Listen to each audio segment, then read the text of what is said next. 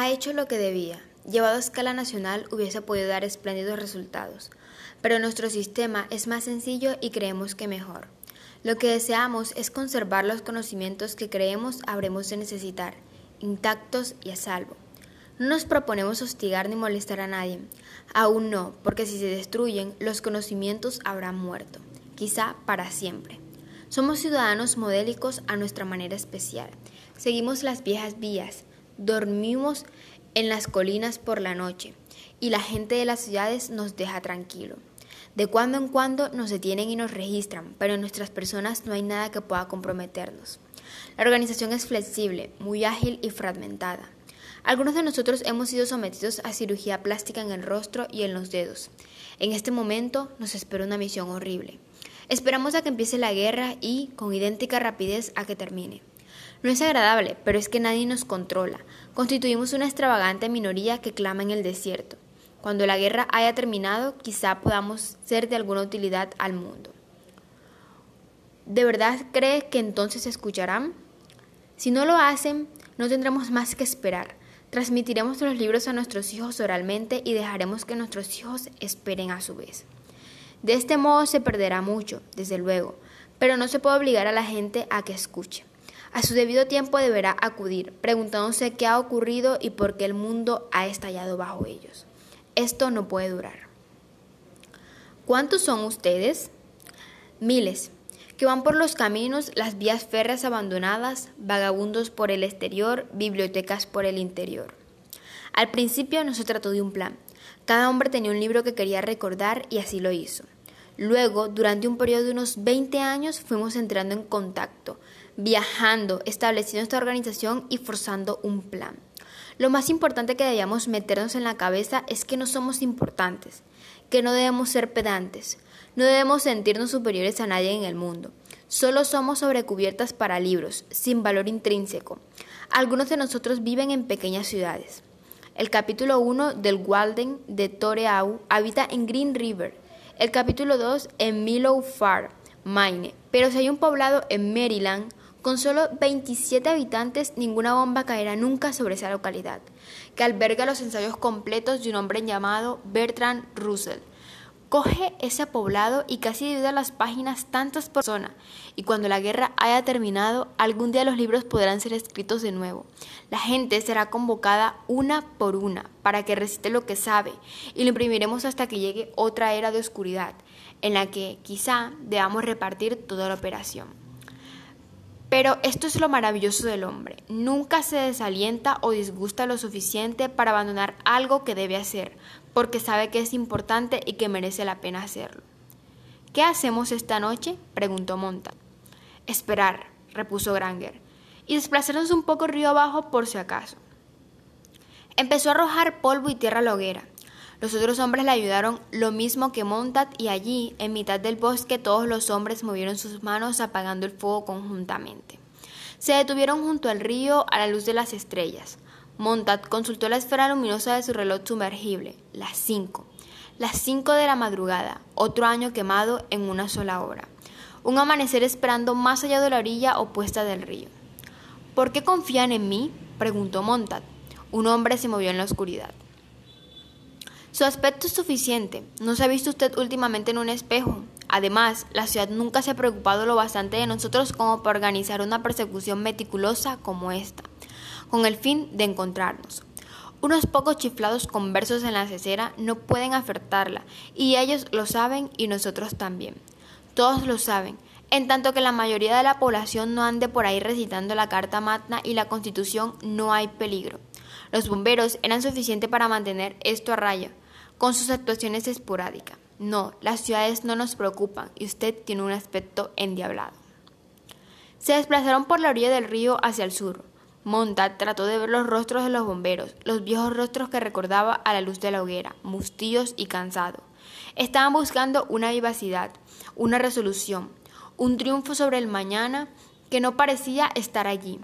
Tal vez había esperado que aquellos rostros ardieran y brillasen con los conocimientos, que resplandeciesen como linternas con la luz encendida, pero toda la luz había procedido de la hoguera, y aquellos hombres no parecían distintos de cualesquiera otros que pudiesen que hubiesen recorrido un largo camino, queda prolongada, que hubiesen visto cómo eran destruidas las cosas buenas y ahora, muy tarde, se reuniesen para esperar el final de la partida y la extinción de las lámparas.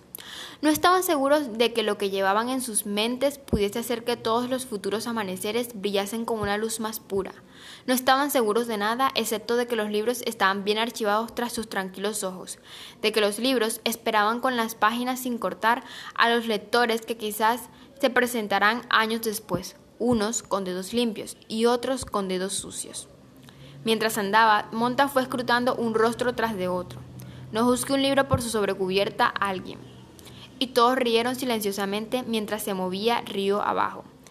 Se dio un chillido estridente y los redactores de la ciudad pasaron sobre sus cabezas mucho antes de que los hombres levantaran la mirada.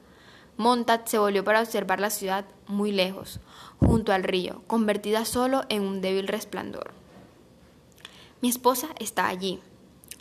Lo siento, a las ciudades no les van a ir bien las cosas en los próximos días, dijo Granger.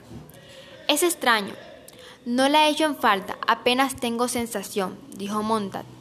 Incluso, aunque ella muriera, me he dado cuenta hace un momento, no creo que me sintiera triste. Esto no está bien, algo debe de ocurrirme.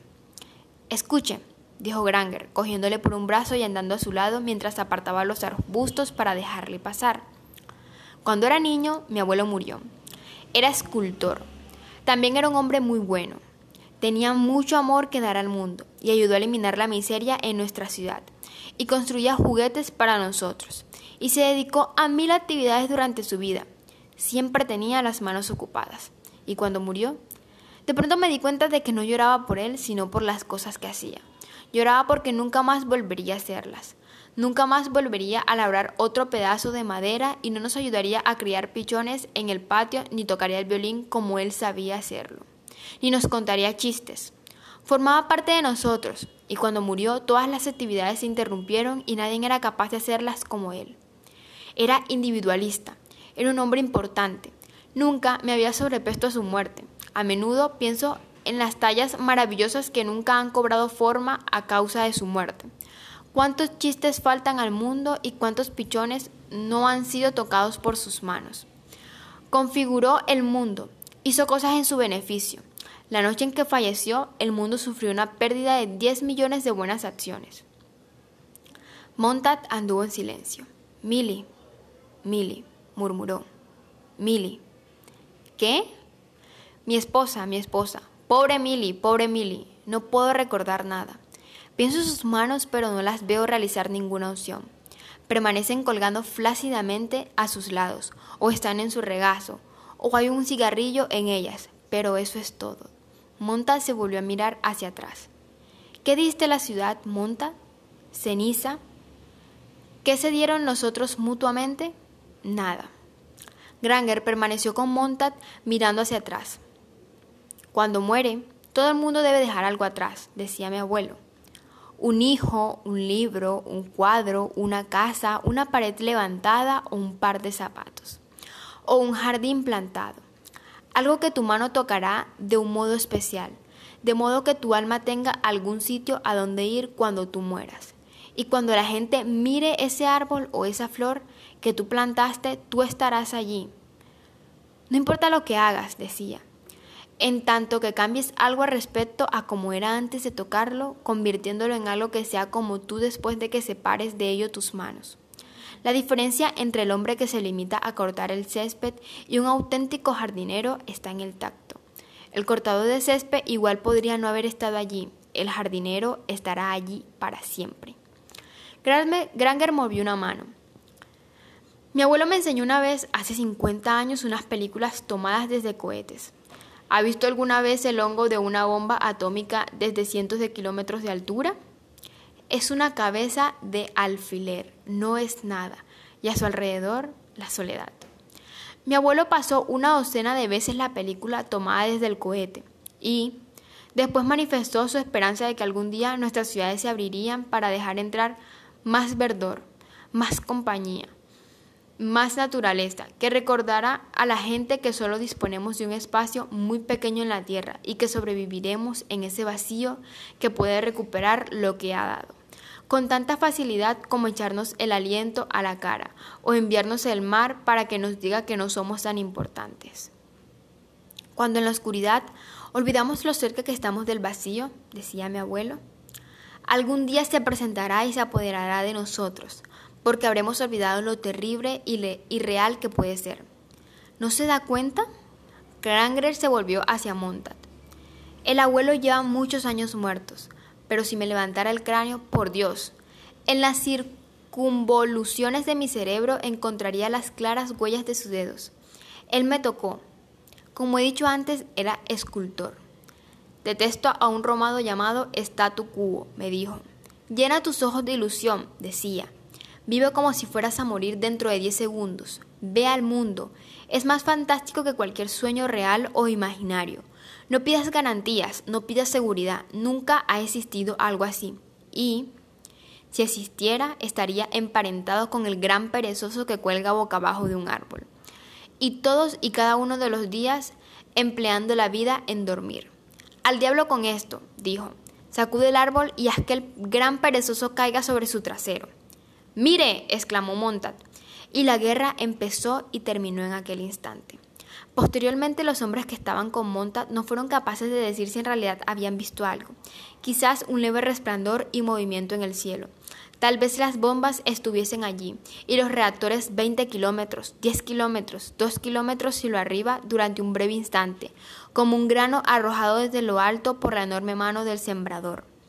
Y las bombas cayeron con espantosa rapidez y, sin embargo, con una repentina lentitud sobre la ciudad que habían dejado atrás. El bombardeo había terminado para todos los fines y propósitos, así que los reactores hubieron localizado su objetivo puesto sobre aviso a sus apuntadores a 8.000 kilómetros por hora, tan fugaz como el susurro de una guadaña. La guerra había terminado. Una vez soltadas las bombas ya no hubo nada más. Luego, tres segundos completos, un plazo inmenso en la historia, antes de que las bombas estallaran. Las naves enemigas habían recorrido la mitad del, del firmamento visible, como balas en las que un salvaje quizá no creyese, porque eran invisibles. Sin embargo, el corazón es destrozado de repente, el cuerpo cae despedazado y la sangre se sorprende al verse libre en el aire. El cerebro desparrama sus preciosos recuerdos y muere. Resulta increíble, solo un gesto. Monta vio el aleteo de un gran puño de metal sobre la ciudad y conocía el aullido de los reactores que le seguirían diciendo tras de la hazaña, desintégrate, no dejes piedra sobre piedra, perece, muere. Montat inmovilizó las bombas en el cielo por un breve momento. Su mente y sus manos se levantaron desvalidamente hacia ellas. ¡Corred! gritó Faber a Clarice. ¡Corred! a Mildred. ¡Fuera! ¡Marchaos de ahí! Pero Clarice, recordó Montat, había muerto y Faber se había marchado. En algún valle profundo de la región, el autobús de las cinco de la madrugada estaba en camino de una desolación a otra. Aunque la desolación aún no había llegado, todavía estaba en el aire era tan cierta como el hombre parecía hacerla. Antes de que el autobús hubiera recorrido otros 50 metros por la autopista, su destino carecería de significado. Su punto de salida habría pasado de ser metrópoli a montón de ruidas. Y Mildred, ¡fuera! ¡corre! Montat la vio en la habitación de su hotel durante el medio segundo que quedaba, con las bombas a un metro, un palmo, un centímetro del edificio.